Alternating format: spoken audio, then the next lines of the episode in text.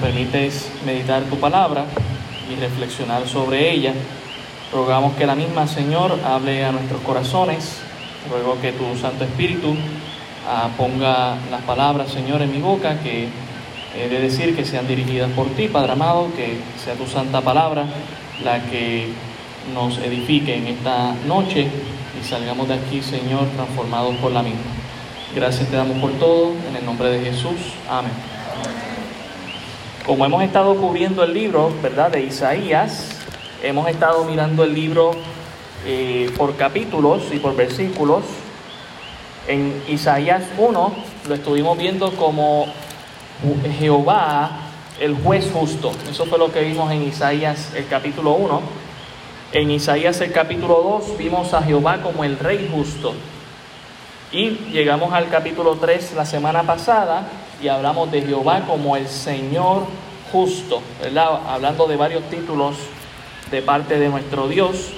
Ahí específicamente hablamos del juicio de Dios eh, y cómo ese juicio Dios lo estaba eh, enviando poco a poco al pueblo de Judá y de Jerusalén. En primer lugar, del verso 1 al 3, vimos la eliminación de los líderes maduros o los líderes en quienes confiaban el pueblo, cómo Dios los fue quitando o los iba a quitar, ¿verdad? En un futuro no muy cercano y cómo los iba a reemplazar con niños o jóvenes inmaduros en el gobierno. Ese fue del versículo 4 y también el versículo 12. Luego nosotros vimos los resultados del juicio de Dios del versículo 5 al 7, lo que sucedió por ese cambio generacional eh, sin experiencia. Obviamente sabemos que a los jóvenes hay que darles experiencia, ¿verdad? Pero es muy diferente entrar a un trabajo y tener a alguien experimentado que te pueda llevar por el camino y decir, mira, así como funciona esto, lo otro, y que te vaya entrenando a que ellos sean quitados y uno inexperto entre y no sepa cómo trabajar, ¿verdad? Eh, a eso es lo que nos referimos con un juicio de reemplazo de líderes maduros a niños o jóvenes inexpertos. También vimos las razones del juicio de Dios, versículos 8 y 9 del pasaje de Isaías. Eh, y luego vimos la justicia del juicio de Dios del versículo 10 al 15. Quedamos entonces en el versículo 16 al capítulo 4, versículo 1, que es el juicio que Dios pasa sobre las hijas de Sión. 21 artículos de, de moda acerca de la mujer son mencionados, ¿verdad? Aquí. Y no condenándolos, sino más bien mostrando la actitud que también tenían las mujeres en aquel tiempo, que le estaban dedicando mucho tiempo a esto, y más en aquel tiempo que no, no tiene la tecnología de hoy en día, que hoy en día las mujeres se llevan el, los accesorios que usaban en la casa, ya se los llevan en el camino y se maquillan por el camino y ya vienen ready. Pero estas mujeres dedicaban todo el tiempo a esto y no hacían más nada y Dios va les dice que va a pasar juicio sobre ellas y termina en el 4.1 diciéndoles, bueno, ¿saben hasta qué punto van a llegar? Que en las guerras van a perder a sus maridos, van a quedar sin nadie y entonces van a rogar siete de ustedes por un hombre para que pueda llevar su nombre. A, ese punto, ¿verdad? Eh, lo había llevado Dios como juicio. Entonces llegamos al capítulo 4, el versículo 2, en esta noche, para ver un cambio que ve Isaías. Y es, ¿verdad? Lo he titulado Jehová es el futuro. Jehová es el futuro el futuro justo, podríamos decirlo, Jehová es el futuro justo. Y comenzamos ahí del capítulo 4, versículo 2 al 6. Y vamos a ver el contraste, ¿verdad?, de los mensajes de juicios al mensaje de esperanza. Dice el versículo 2, en aquel tiempo el renuevo de Jehová será para hermosura y gloria, y el fruto de la tierra para grandeza y honra a los, que sobre, a los sobrevivientes de Israel. Ahora cambia el panorama. Eh, juicios, ¿verdad? quitando los líderes maduros, juicio mostrando ¿verdad? que también las, damas estaban cometiendo mucho error, en, dándole énfasis a algo que no se le tenía que dar énfasis, sino que fueran más piadosas. Eh, vemos el juicio también poniendo líderes inmaduros y hay un cambio aquí. Isaías está viendo juicio y de momento ahora está viendo esperanza. Dice aquí, en aquel tiempo, el renuevo de Jehová. ¿De qué tiempo nos está hablando, verdad? Porque en varios pasajes que ya hemos visto nos habla de aquel día, aquel tiempo, aquel momento. ¿A qué se está refiriendo esto? Básicamente es, o como también Isaías lo va a llamar, los postreros días, que es desde el que empieza la tribulación, la gran tribulación, y culmina con la guerra del Almagedón para instalar lo que es el reino milenial. Nos dice, en aquel tiempo el renuevo de Jehová. ¿Quién es el renuevo de Jehová? El renuevo de Jehová es Cristo Jesús, es el Mesías. Noten, verdad, eh, pasajes paralelos a este refiriéndose al renuevo Jeremías 23.5. Si pueden ver ahí, Jeremías 23.5, estaremos viendo quién es ese renuevo a través de otros pasajes. Jeremías 23, versículo 5, dice, He aquí que vienen días, dice Jehová, en que levantaré a David, renuevo justo, y reinará como rey, el cual será dichoso, y hará juicio y justicia en la tierra. Noten que la palabra, ¿verdad? El nombre de David es mencionado aquí, pero si usted analiza, estamos hablando aquí en Jeremías, casi a punto de quedar en la cautividad. David ha, muerto aquí hace ya fácil más de 300 años. ¿Ok? Así que es lo que está mirando en la profecía davídica, lo que Dios le prometió a David de que en su reino nunca faltaría un rey en su trono, y le está Jeremías recordando esta profecía al pueblo de Israel que está a punto de quedar en cautividad en Babilonia. Él les dice, va a venir un renuevo, hijo de David, ¿verdad? O podríamos decir descendiente de David. También el capítulo 33 de Jeremías, Jeremías 33, noten el versículo 15, Jeremías 33, 15. Dice, en aquellos días y en aquel tiempo, noten las dos expresiones, aquellos días, aquel tiempo, muy parecido a Isaías, haré brotar a David un renuevo de justicia y hará juicio y justicia en la tierra.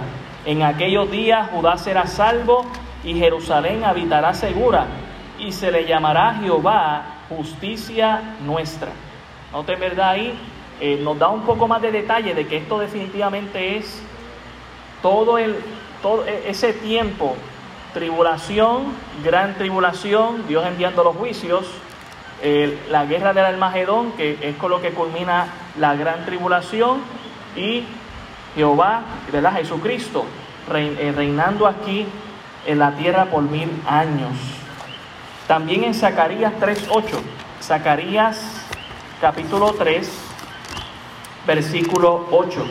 Estamos viendo pasajes paralelos en referente al renuevo para confirmar que este renuevo es Jesucristo. Zacarías 3:8 dice, escucha pues ahora Josué sumo sacerdote, tú y tus amigos que se sientan delante de ti, porque son varones simbólicos. He aquí, yo traigo a mi siervo el renuevo.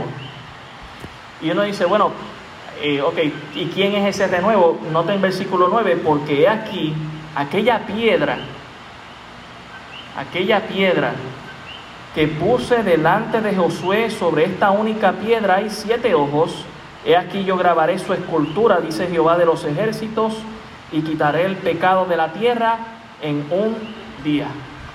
Entonces, ¿verdad? Cuando habla de la piedra, ¿quién es la piedra? ¿Quién es la roca? ¿Verdad? Eh, cuando allá Pedro hace la confesión de que Jesús es el Cristo, dice, sobre esta piedra, sobre esta confesión, sobre lo que tú has dicho, que yo soy esa roca, es que yo estableceré mi iglesia, ¿verdad? Y no queremos, no queremos confundir una cosa, sino dejarnos saber que la iglesia no existe sin la piedra, sin la cabeza, que es Cristo Jesús. Así que a eso es lo que estoy refiriéndome aquí. Zacarías 6.12, Zacarías 6.12 también en este pasaje nos dice lo siguiente, y le hablarás diciendo, así ha hablado Jehová de los ejércitos, diciendo, he aquí, el varón cuyo nombre es el renuevo, el cual brotará de sus raíces y edificará el templo de Jehová. Noten ese detalle también. Mucho se habla, ¿verdad?, de que estamos esperando que quizás nuestra generación vea cómo Israel construya un templo. Tienen todo ya prehecho, están listos para hacerlo. Solamente necesitan casi permiso de todas las naciones enemigas, ¿verdad? Y que haya un momento de paz para construir ese templo. Pero aquí nos da un detalle. Este templo lo va a construir Jesús mismo y será durante el milenio. De hecho, este templo al que hace referencia Ezequiel en el capítulo 40 al 43. Usted lo puede leer con más calma más adelante. Y aquí nos está diciendo que el renuevo, el que brota de estas raíces, edificará ese templo de Jehová. Y nota el versículo 13. Él edificará el templo de Jehová y él llevará gloria y se sentará y dominará en su trono y habrá sacerdote a su lado y consejo de paz entre ambos. Eso, ¿verdad? Todo esto es promesas de lo que va a establecerse como el reino milenial. Eso cuando Isaías nos está hablando del el renuevo, allá en el capítulo 4, nos está hablando de Cristo, del Mesías. Eh, por eso dice, en aquel tiempo el renuevo de Jehová será para hermosura y gloria. Y el fruto de la tierra para grandeza y honra a los sobrevivientes de Israel. Cuando habla de que dará fruto de tierra para grandeza, podemos pensar en las palabras de Jesús en Juan 15. Lo leo rápido allá, Juan 15, 4 eh, al 5. Jesús dice lo siguiente. Dice, permaneced en mí y yo en vosotros, como el pámpano no puede llevar fruto por sí mismo si no permanece en la vid así tampoco vosotros si no permanecéis en mí. Yo soy la vid, vosotros los pámpanos, el que permanece en mí y yo en él, éste lleva mucho fruto, porque separados de mí, nada podéis hacer. Ahora, si, estando conectados con Jesús a través de nuestra relación con Él, ya Dios nos usa grandemente para su gloria y honra y muestra su poder y su gloria, Imagínense estando aquí presente. Físicamente, eh, Cristo reinando va a ser un tiempo fructífero, va a ser un tiempo de mucho fruto. Por eso nos dice Isaías en el 4.2, y el fruto de la tierra será para grandeza y honra. Y nos dice quiénes van a ser los beneficiarios de ese reino milenial. Dice a los sobrevivientes de Israel. ¿De qué nos está hablando? ¿De quiénes son los que están sobreviviendo aquí? Esa sería una buena pregunta hacernos, ¿verdad? ¿Quiénes son los sobrevivientes y los sobrevivientes de qué? ¿De qué están sobreviviendo? Cuando nosotros lo analizamos, estamos hablando de los que pasaron, hablando del pueblo de Israel, los que van a pasar por la tribulación, la gran tribulación, los que no se van a dejar marcar por el sello de la bestia y que como dice allá en Apocalipsis 20 van a entrar al reino milenial. Pero vayamos a otro pasaje donde Jesús habla de esto en Mateo 25. Mateo 25, el verso 31. Y esto es lo que se le llama el juicio de las naciones.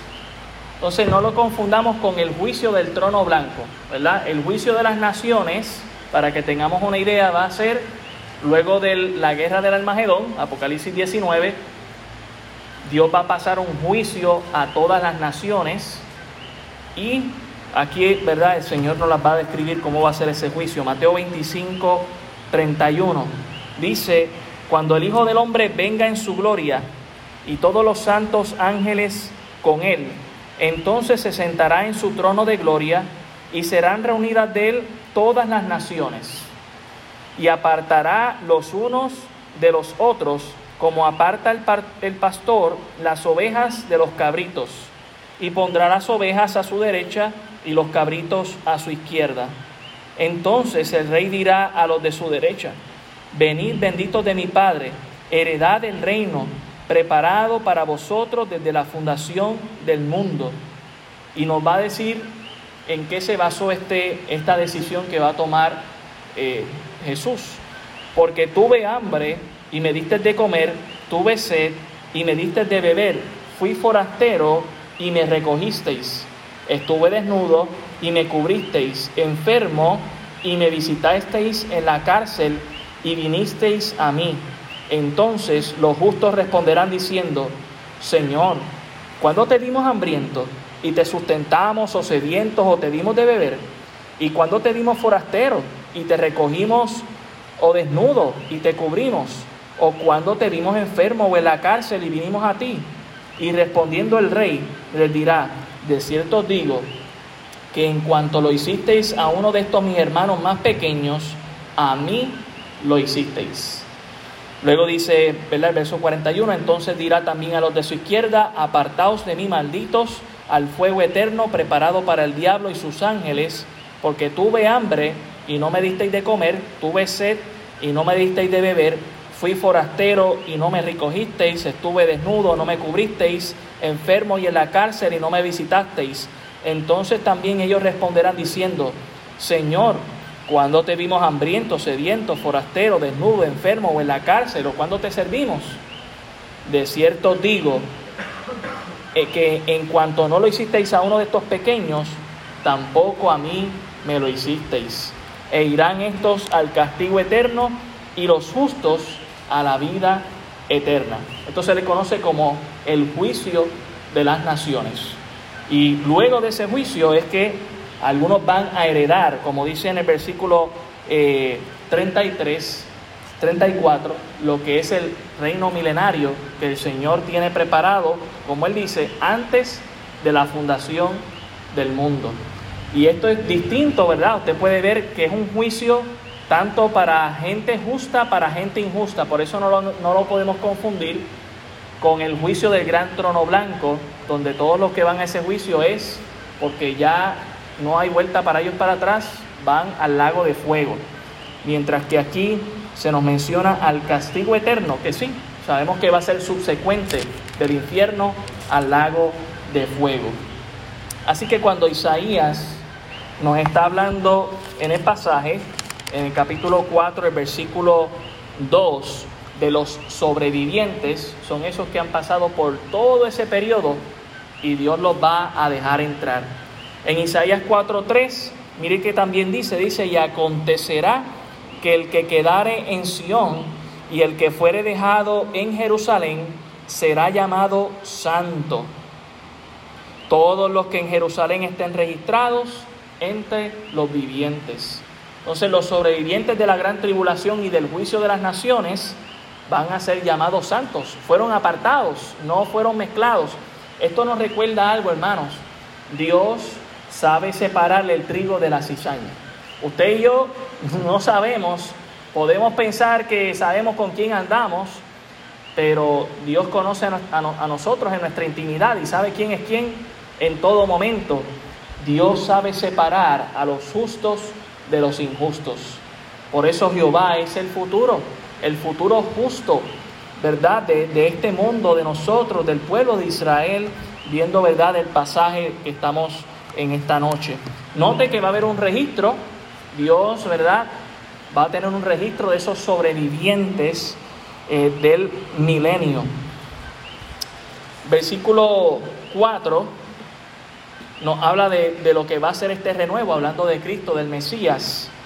Dice, cuando el Señor lave las inmundicias de las hijas de Sión, Recuerde la palabra Sion es esta montaña importante en Jerusalén, donde, está el, donde va a estar el templo de Dios, donde han ocurrido, ¿verdad? Varios, eh, varios acontecimientos históricos importantes. Así que recuerde eso cuando se menciona Sion.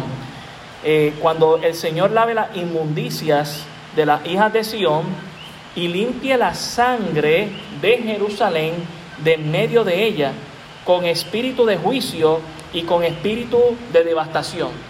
Noten lo específico que es el profeta. Él dice, en aquel tiempo va a suceder esto, el renuevo se va a levantar y a los que sobrevivan ¿Y cuándo va a pasar esto? ¿Cuándo nos está diciendo, yo pase todos estos juicios? Tendríamos que leer Apocalipsis, ver los siete sellos, los siete, las siete copas eh, de ira, las siete trompetas, ver ¿verdad? lo que es la guerra del Armagedón, para que entonces entendamos que el Señor, antes de implantar el reino milenial, lo va a devastar todo. ¿Ok? Y la pregunta que tenemos que hacernos es, ¿es justo lo que Dios va a hacer? Bueno, solamente pensemos en algo parecido que Dios hizo anteriormente y preguntémonos si fue justo. Cuando nos dice en Génesis 6 que todo el mundo, para aquel entonces, en su corazón, su pensamiento era de continuo el mal y que solamente ocho personas se salvaron creyendo en Dios y construyendo el arca y montándose en el arca, nadie más. Dios es justo, hermanos. Podemos confiar en su justicia. Por eso Jehová es el futuro justo. Mire, se nos promete mucha justicia, pero la realidad es que al final del día el ser humano, la justicia que da es imparcial. Eh, pero no es imparcial, sino muchas veces es subjetiva, muchas veces es a cambio de dinero, manipulada, pero Dios, no hay nada que le convenza. Eh, pensemos en, en, en qué le satisface a Dios. Bueno, cuando analizamos el Salmo 23 dice, por amor de su nombre, es que no nos va a dejar caer a nosotros en la muerte, hermanos. Por amor de su propio nombre. No hay nada más que le convenza a Dios que que su nombre sea exaltado. Y Él no va a dejar caer su nombre por no cumplir con su palabra. Por eso dice, cuando el Señor lave las inmundicias de las hijas de Sión, ¿cómo las, va a lavar? ¿Cómo va a lavar estas manchas de pecado con estos juicios? Y limpie la sangre de Jerusalén de medio de ella con espíritu de juicio y con espíritu de devastación. Va a quedar como un desierto. Entonces esto tiene una doble connotación Isaías está hablando de un futuro que va a pasar al pueblo de Judá por no creerle a Dios. Los, eh, los enemigos están ahí cerca de las murallas, ya listos para conquistar. Ya para este tiempo se cree que ya Israel estaba rodeada por los asirios y a punto de atacarlos allá. ¿Y qué se rumoraba? Bueno, si los atacan a ellos, nos van a atacar a nosotros al sur también. Y Isaías ve la profecía con una doble visión. Lo que va a pasar en un futuro no muy cercano, que terminó pasando, la devastación del reino de Israel y luego la de Judá unos 120 años después, y mirando hacia el futuro, lo que sería el reino, antes de establecer Cristo, el reino milenial, cómo va a terminar la tierra, devastada también para él implantar su reino milenial. Pero eso no queda ahí. ¿verdad? Podemos mirar algunos versículos en cuanto a esto. En Isaías 1.25, que ya lo habíamos visto, dice, y volveré mi mano contra ti y limpiaré hasta lo más puro de tus escorias. ¿Se recuerdan lo que era la escoria? La escoria, ¿verdad? Era la sobra de algo metálico que queda como el polvo.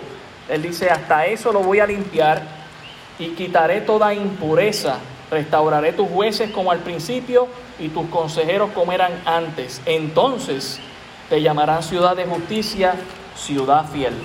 También en el capítulo 6, el verso 6, dice lo siguiente, hablando verdad del profeta de su propio testimonio, y voló hacia mí uno de los serafines, teniendo en su mano un carbón encendido, tomado del altar con sus tenazas y tocando con él sobre mi boca, dijo, he aquí que esto que tocó tus labios y es quitada tu culpa y limpio tu pecado.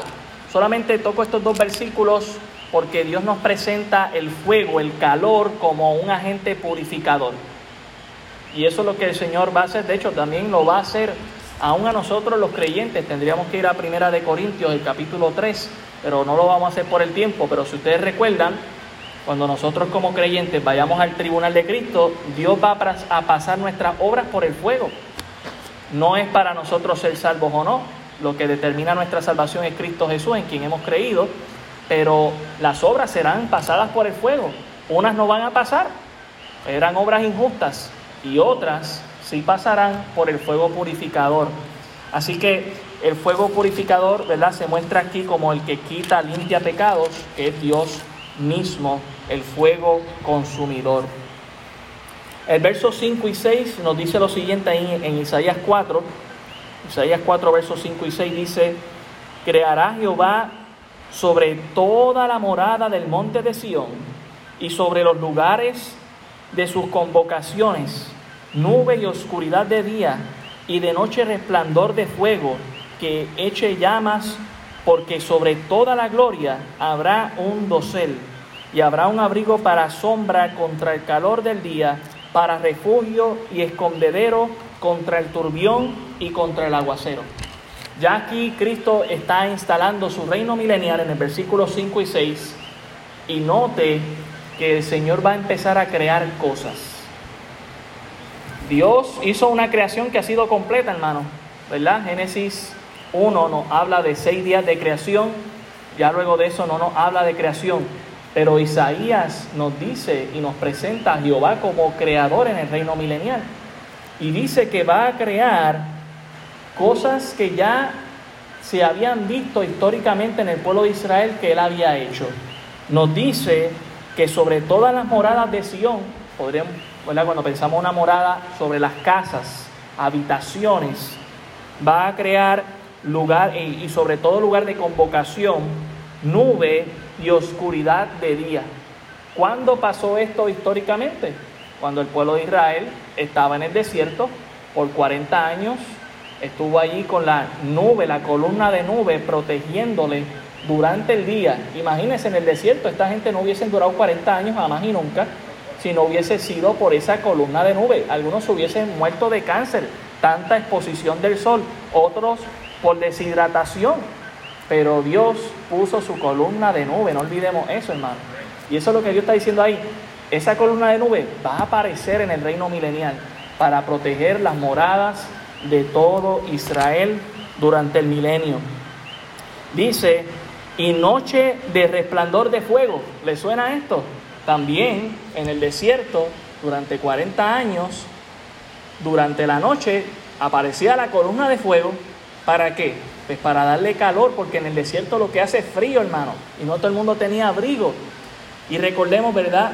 Se nos está hablando del reino milenario allá en Israel, donde las temperaturas, ¿verdad? No son las mismas que en Puerto Rico, que aquí no necesitamos un, un fuego abrasador, ¿verdad? Porque aquí ya hace calor.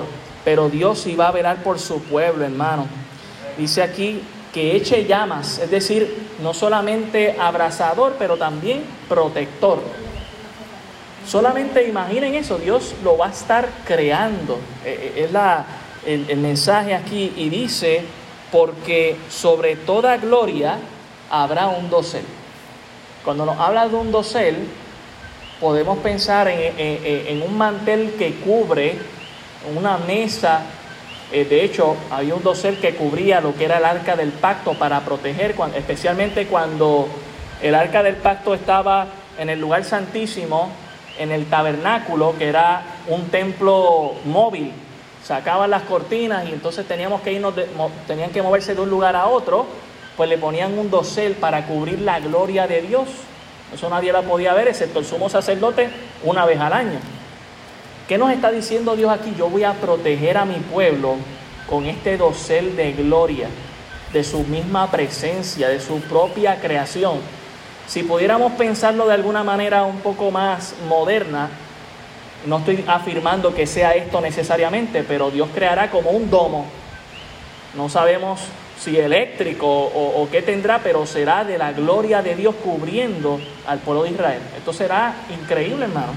Y se verá Dice aquí el versículo 6, y habrá un abrigo para sombra contra el calor del día y para refugio y escondedero contra el turbión. Cuando menciona aquí la palabra turbión, significa un aguacero que llega de repente con mucho viento. Eso es lo que significa un turbión. Y contra el aguacero, que es simplemente agua y ya está. Pero el turbión implica que también hay viento, ¿verdad? Con esa lluvia. Dios está diciendo, yo los voy a proteger hasta de las inclemencias del tiempo. Es decir, que no va a pasar nada, eh, ningún evento atmosférico que altere la gloria de Israel. Puede pensar eso, hermano, porque aquí en Puerto Rico hay muchos proyectos buenos, pero nada más basta que llegue un huracán, como, ver cómo deshace muchas veces los cultivos eh, y, cosas que se han hecho. Y lamentablemente un huracán las tumba, Dios, Dios va a proteger a su pueblo allí, nada lo va a tumbar, Él es el creador de todas las cosas. Dios creará la protección del pueblo de Israel. Así que Isaías nos presenta este futuro brillante de su pueblo. Noten que antes estaba hablando de juicio. Esto es lo que les va a pasar por ustedes no hacer caso, por no querer arreglar cuentas conmigo, pero no deja de dar esperanza al que obedece. No deja de dar esperanza al que le cree a Dios y sigue sus pasos. Y eso es un llamado para nosotros también, hermanos, porque sabemos que aunque las profecías que Dios tiene para el pueblo de Israel las va a cumplir para ellos, seremos partícipes también de lo que será el reino milenial. Eh, vemos Apocalipsis 20 y, y, vemos también Apocalipsis 19 y seremos partícipes de eso. Así que definitivamente esto debe alentarnos a nosotros a seguir creyéndole y sirviendo a Dios. ¿Por qué? Porque Jehová es el futuro justo nuestro. Amén. Ahora quiero ¿verdad? introducir el capítulo 5. Capítulo 4 es el capítulo más corto de Isaías. Pero quiero introducir en esta noche el capítulo 5, solamente en los primeros siete versículos. Y lo he titulado Jehová es el amado. Jehová es el amado. El amado justo. Jehová es el amado justo. Y solamente vamos a hablar de los primeros siete versículos porque es una introducción final, ¿verdad? Podríamos decir, o una conclusión de todo eh, este mensaje que ha empezado Isaías desde el capítulo 2 y va a llegar a culminar ahora en el capítulo 5.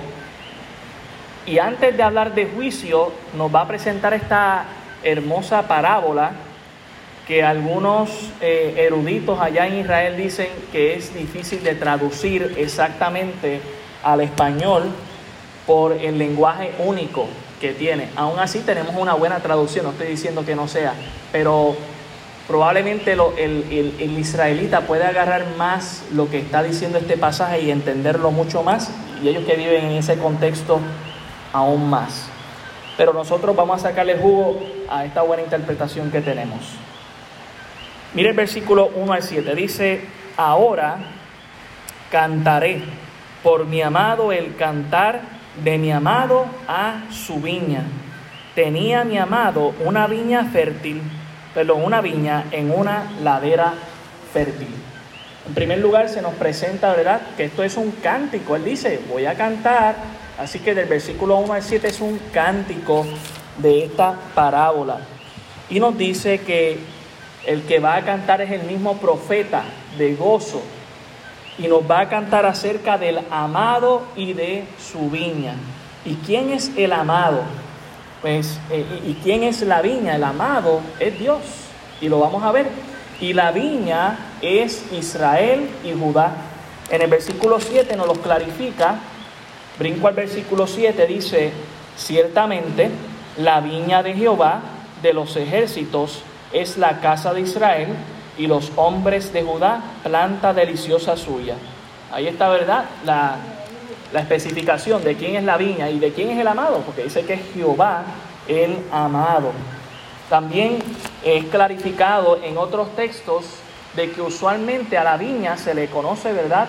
Es una ilustración que Dios usa mucho para hablar de su propio pueblo. Voy a otros pasajes. Jeremías 12:10, para mostrarles que cuando Dios habla de la viña, habla de Israel en muchas ocasiones. Jeremías 12:10 dice, muchos pastores han destruido mi viña, hollaron mi heredad, convirtieron en desierto y soledad mi heredad preciosa. Y usted verá, si nota el contexto, está hablando de la heredad de Israel. También en el Salmo 80, Salmo 80, este salmo, ¿verdad? Habla bastante de esto. Vamos a tratar de acortarlo porque es bastante largo el capítulo, pero tocar algunos versículos aquí. Salmo 80, versículo 8, dice lo siguiente. Hablando el salmista de Dios, dice, hiciste venir una vid de Egipto, echaste las naciones y la plantaste. Pensemos por eso por un momento. Hizo venir una vid de Egipto. Dios sacó al pueblo de Israel de Egipto. Y antes de plantarlo, ¿qué hizo? Echó a las demás naciones. Usted lee el libro de Josué y es las conquistas, ¿verdad?, de las diferentes ciudades claves para que entonces Israel fuera plantado. Limpiaste sitio delante de ella e hiciste arraigar sus raíces y llenó la tierra. Ahí fue donde Israel fue próspero, ¿verdad? Durante el reinado de Saúl, de David y de Salomón, que alcanzó toda la gloria de ese reino, ¿verdad? De Israel. Los montes fueron cubiertos de su sombra y con sus sarmientos los cedros de Dios. Extendió sus vástagos hasta el mar y hasta el río sus renuevos. Hablando del mar, ¿verdad? Que le queda al, oriente, al, al occidente y del río Jordán que le queda al oriente. ¿Por qué aportillaste sus vallados y las vendimian todos los que pasan por el camino? La destroza el puerco montés y la bestia del campo la devora. Oh Dios de los ejércitos, vuelve ahora, mira desde el cielo y considera y visita esta viña, la que plantó tu diestra, y el renuevo que para ti afirmaste. Un pasaje bastante parecido a lo que vamos a estar leyendo aquí en Isaías. Ah, volvemos allá a Isaías. También Jesucristo habla de la viña en Mateo 21, pero quiero meterme a Isaías aquí, así que si acaso la semana que viene lo, lo tocamos en el repaso. En el versículo 2, en el versículo 1 nos dice lo siguiente, eh, ahora cantaré por mi amado el cantar de mi amado a su viña. Así que ya sabemos que el amado es Jehová y la viña es Israel. Versículo 2. La había cercado y, y despedregado y plantado de vides escogidas, había edificado en medio de ella una torre y hecho también en ella un lagar y esperaba que diese uvas y dio uvas silvestres. En medio del cántico, el profeta nos recuerda cómo era Israel. Era como una ladera fértil. Una ladera fértil no está hablando de una cuesta, de una empinada. Sembrar así es beneficioso porque aunque subir siempre la cuesta es difícil, mientras uno recoge el fruto bajando es más fácil. Además de que algunos frutos se podían tirar por algunas canales y bajaban por la fuerza de la gravedad. Así que hablar de una cuesta o una empinada que fuera fértil, tremendo. De hecho, aquí en Puerto Rico se usa mucho las laderas fértiles para los cafés. Todavía eso se usa, ¿verdad? Este, así que eso es lo que se refiere cuando habla de una ladera fértil. Así es como Dios veía a Israel. La había cercado, es decir, le había dado protección, murallas, eh, y despedregado, es decir, había sacado piedras del camino. Podemos pensar en las naciones enemigas que Dios sacó fuera de Israel. Y plantado de vides escogidas, o podemos mencionar eh, semillas escogidas. Cuando estamos hablando de una vid, estamos hablando del fruto de uva, ¿verdad? La planta de la uva que luego va a dar el fruto, la uva. Y no puso cualquiera, puso unas, unas semillas escogidas, o sea, lo mejor de lo mejor, ¿verdad? Yo no podría pensar en los padres de lo que es la nación de Israel, comenzando por Abraham mismo, amigo de Dios.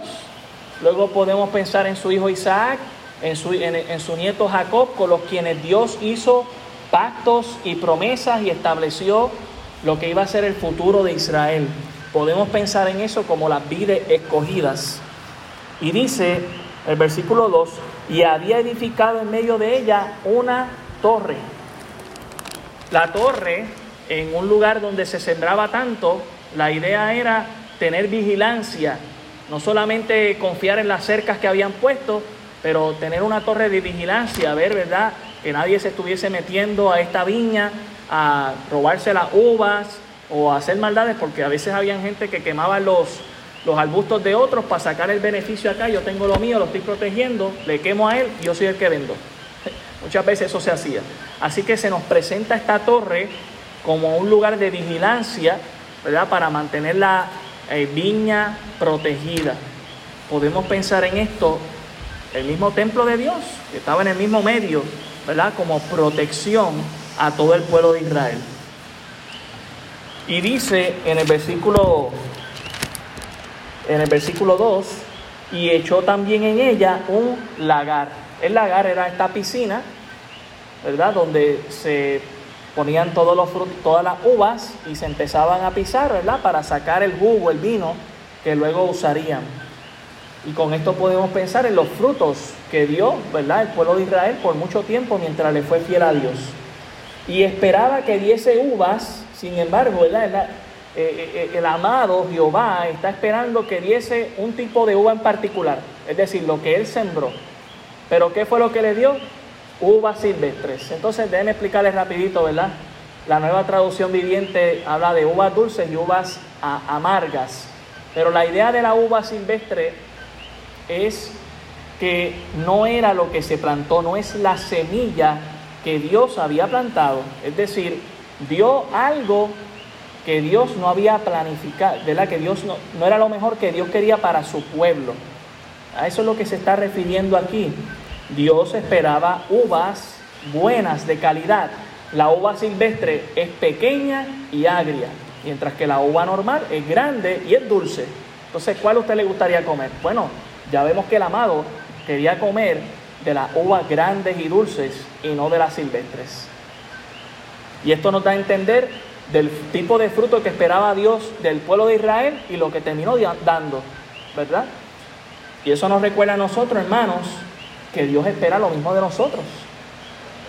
Dios espera que demos uvas dulces, no que seamos uvas silvestres. Dice el verso 3, ahora pues vecinos de Jerusalén y varones, eh, perdónenme, y varones de Judá, juzgad ahora entre mí y mi viña. ¿Qué más se podía hacer a mi viña que yo no haya hecho con ella? ¿Cómo esperando yo que diese uvas, ha dado uvas silvestres? Noten a Dios, ¿verdad? En su carácter, en lo que él, él preparó todo, él sacó las piedras, él escogió las semillas más ¿verdad? Las mejores, por decirlo de alguna manera. Y, aún, y le puso protección y le puso una torre hizo todo lo que, lo que alguien podría hacer por alguien más. Y, y estamos hablando aquí de Dios mismo.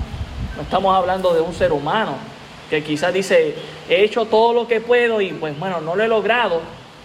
Dios, hermano, sacó al pueblo de Israel de Egipto, le hizo cruzar el mar rojo, eh, ¿verdad? Abriéndole el mar, 40 años en el desierto, les dio maná, comida del cielo, les dio codornice hasta las narices en un momento dado, columna de nube, columna de fuego en la noche, los lleva a la tierra prometida, antes de llevarlo cruzan también el río Jordán, otro milagro, las murallas de, de Jericó, ellos no la tumbaron, Dios las tumbó con el sonido de la música alabando a Dios. Y así podemos pensar en cada victoria que Dios dio. Dios preparó esta viña, Dios preparó a esta nación para que diera lo mejor y terminaron dándole lo peor. Hermano, eso nos hace pensar a nosotros. ¿Cuántas cosas grandes Dios no ha hecho por nosotros? Póngase a pensar. ¿Y qué usted cree que Dios está esperando con esas cosas grandes que eh, nosotros, ¿verdad? que hemos recibido de parte de Dios para que con un corazón agradecido a Dios le hagamos en reciprocidad, en agradecimiento por lo que Él ha hecho por nosotros? Mira ahí el versículo 5. Os mostraré pues ahora lo que haré yo a mi viña. Le quitaré su vallado, será consumida, aportillaré su cerca y será hollada. Uno dirá, wow, ahora sí Dios está enojado, enfadado. Hermano, pero no es justo. En primer lugar, no es su viña. El dueño de la viña puede hacer con la viña lo que quiera. Otra cosa es que venga alguien más a dañarla o, o pretender hacer lo que desee pero ya que viendo que la viña no está dando ningún fruto, pues ¿qué va a hacer? Pues la va a quitar del medio. Y nos muestra algunas palabras aquí, ¿verdad? Lo que él le va a hacer a, su nación, le quitaré su vallado, es decir, le quitará su protección, ¿verdad? El cerco que le había puesto, ahora se lo va a quitar. También dice, y será consumida, pensando en una viña, es decir, que alguien más vendría a comerse las uvas la idea de una viña, hermanos, no era que el propietario las comía, sino que el propietario iba y las vendía para sacarle el beneficio. Obviamente comía de ella también, se beneficiaba, pero más que comer de ella era vender. Y él está diciendo aquí, pues sabes que alguien más va a venir y se la va a comer. No, nadie va a sacar provecho de ellas, las van a devorar. Dice, aportillaré su cerca, es decir, el, el muro de contención, Dios lo iba a destruir, eh, su protección, y será hollada, pisada. Ya una viña que ha sido pisada, pues ya no, no sirve, no va a dar el fruto. Su tronco probablemente o se rompía o se doblaba y ya no iba a florecer como antes para dar el fruto. Haré que quede desierta, dice el versículo 6 no será podada ni cavada. La idea de podar, ¿verdad? De cuidar sus ramas, que no se enredaran con otras, eh, con, espigas o con cardos o con algo que les hiciera daño a las plantas, ni, y ni tampoco sería cavada, es decir, que entonces no estaría en un terreno firme alimentándose de la tierra para seguir floreciendo. Y crecerán el cardo y los espinos y aún las nubes mandaré que no derramen lluvia sobre ellas. ¿Y saben quiénes crecen feliz de la vida sin lluvia? Los cardos y los espinos. Y cuando llueve más y ahogan lo bueno que queda de la viña. Así que vemos que Dios, viendo que su viña no da fruto, la va a echar a perder. Dice el verso 7, ciertamente la viña de Jehová de los ejércitos es la casa de Israel. Y los hombres de Judá, planta deliciosa suya, esperaba juicio. Podríamos mencionar aquí, ¿verdad? Que ellos decían, no, pero es que Dios, ¿no estás viendo que nos van a atacar estas naciones enemigas? Y Dios está viendo, pero tú me estás fallando. ¿Qué tú estás esperando? ¿Protección mía? No, yo te voy a quitar tu vallado. Yo voy a quitar tu cerca. Yo voy a dejar que te pise, que te pisoteen, porque no me estás haciendo caso. Dice que esperaban juicio y lo que vino fue vileza, es decir, deshonra, es decir, bajeza. Bajaron de categoría de ser en un momento dado el reino más grande durante el tiempo de Salomón, ahora serían un reino vil y menospreciado. Esperaban justicia y he aquí terminaron clamando a Dios, que como dice el profeta ya en capítulos anteriores, no lo iba a escuchar porque estaban en desobediencia. El clamor, ya Dios sabía qué, era, qué tipo de clamor era. Es el clamor que lamentablemente hoy en día algunos creyentes hacen cuando están en un momento difícil. Claman a Dios, todo está bien después y se olvidan de Dios. Bueno, realmente uno analiza esto, ¿verdad? Y no, wow, el Señor está mostrándonos que nos ama y nos quiere y quiere lo mejor para nosotros. Pero si Dios hizo esto con Israel, ahora aplicándolo para nosotros, ¿verdad? Y Dios tiene sus promesas que no va a cambiar ni con el pueblo de Israel que le ha creído a Dios, ni con la iglesia que le ha creído a Dios. Y Dios sabe separar la triga del, trigo de la cizaña sin ningún problema. Pero esto nos debe llamar a todos la atención de decir, yo no quiero ser como el pueblo de Israel. En este, eh, hermano, este capítulo 5 pudo haber sido corto y decir, no, yo tengo una ladera fértil que eso da jugo de uva y esto es maravilloso y este es mi pueblo y ahí siempre doy mi honra y mi gloria. A pesar de que hay una nota de esperanza para el futuro, ese no era el presente del pueblo de Israel ni tampoco del pueblo de Judá. Terminaron siendo invadidos eh, por en naciones vecinas que lo consumieron todo. Mire, Israel llegó a un punto tan bajo que las personas que sobrevivieron fueron mezcladas con otras naciones para sobrevivir y de ahí salen los samaritanos, aquellos que el pueblo judío despreciaba porque se habían mezclado con otras naciones. A ese punto había llegado el pueblo de Israel pero también Judá había caído en cautiverio 120 años después por hacer exactamente lo mismo. Y todavía no ha pasado en este texto. Isaías lo está profetizando, pero pasó, hermanos. Pero pasó. Entonces Dios, ¿verdad? Nos muestra su justicia. Él es el rey futuro, justo, pero también Él es Jehová, el amado justo. Nosotros, ¿verdad? Como iglesia no hemos, no hemos reemplazado al pueblo de Israel. Dios tiene su plan con el pueblo de Israel. Pero Dios ha constituido a la iglesia y dice que somos, ¿verdad? Según Romanos, parte de ese olivo que va creciendo. Que no nos convirtamos en un fruto silvestre, sino que demos jugo bueno, fruto de calidad, sacrificios de labios que honren y glorifiquen al Señor. Oremos. Padre, gracias damos por tu palabra, que es viva y eficaz. Cuán grande eres, Señor. Alabamos y glorificamos tu nombre en esta noche, Señor, al, ver que tú eres Jehová, el, el Rey futuro, Señor, y justo, y también el amado, el que has hecho todo lo posible para que nosotros te amemos y te sirvamos con todas nuestras fuerzas, Señor, para que tu nombre sea exaltado y glorificado. Ayúdanos, Señor, a aprender de Israel, de Judá, para no cometer los mismos errores, sino, Señor, ser una iglesia pura y sin mancha que espera tu venida. Te pido, Señor, que seas con nosotros. En el nombre de Jesús. Amén. Amén, hermanos. Eh, tiempo de bendición, ¿verdad? Ya la semana que viene, entonces espero estar culminando ahí el, capítulo 5, si Dios lo permite. Y ya entonces habrán entre el capítulo 6 y así, ¿verdad? Seguiremos viendo una dinámica un poco diferente, eh, pero va a ser tremendo. Jueves tenemos tiempo de oración. Pastor, ah, no, eh, Pedrito es el que va a estar, ¿verdad? Este jueves dirigiendo el tiempo de oración. Así que estemos aquí, ¿verdad? A las siete y media. Luego el domingo, ¿verdad? No va a haber escuela dominical. Vamos a empezar a las 10 de la mañana. Pastor Abraham va a estar dirigiendo el tiempo devocional. Vamos a tener cánticos. Si usted quiere dar algún testimonio, siéntase la libertad de hacerlo. Y luego yo voy a traer una pequeña reflexión. Luego de la reflexión iremos a la parte de abajo, ¿verdad? Para realizar los bautismos.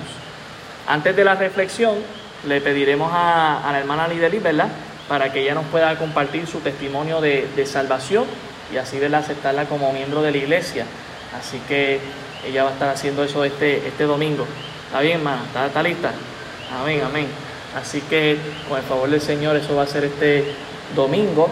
Y pues luego, ¿verdad? Tendremos los bautismos de Yanara y de Idalis. Hermano, llevo tiempo diciéndole Idalis y ella me corrigió el domingo pasado, es Idalis, así que ese es el nombre de ella para que le llamemos correctamente Idalis. Así yo estaba poniendo una E donde no iba. este, sí, eso sería, ¿verdad? Los, los anuncios por ahora, hermanos. Así que vamos a orar para despedirnos y entonces ir hasta nuestros hogares. Gracias, Señor. Damos por tu palabra una vez más y ahora rogamos tu protección, Señor mientras vamos meditando en tu palabra en el camino, eh, que nos lleves con tu bien hasta nuestros hogares, Señor, con tu bendición y podamos tener un grato descanso y nos prepares para el día de mañana, Señor. Gracias damos por todo en el nombre de Jesús. Amén. Dios me los bendiga, hermanos. El pueblo del Señor dice, amén. Seguimos hacia adelante. Bendiciones allá también a los del sur.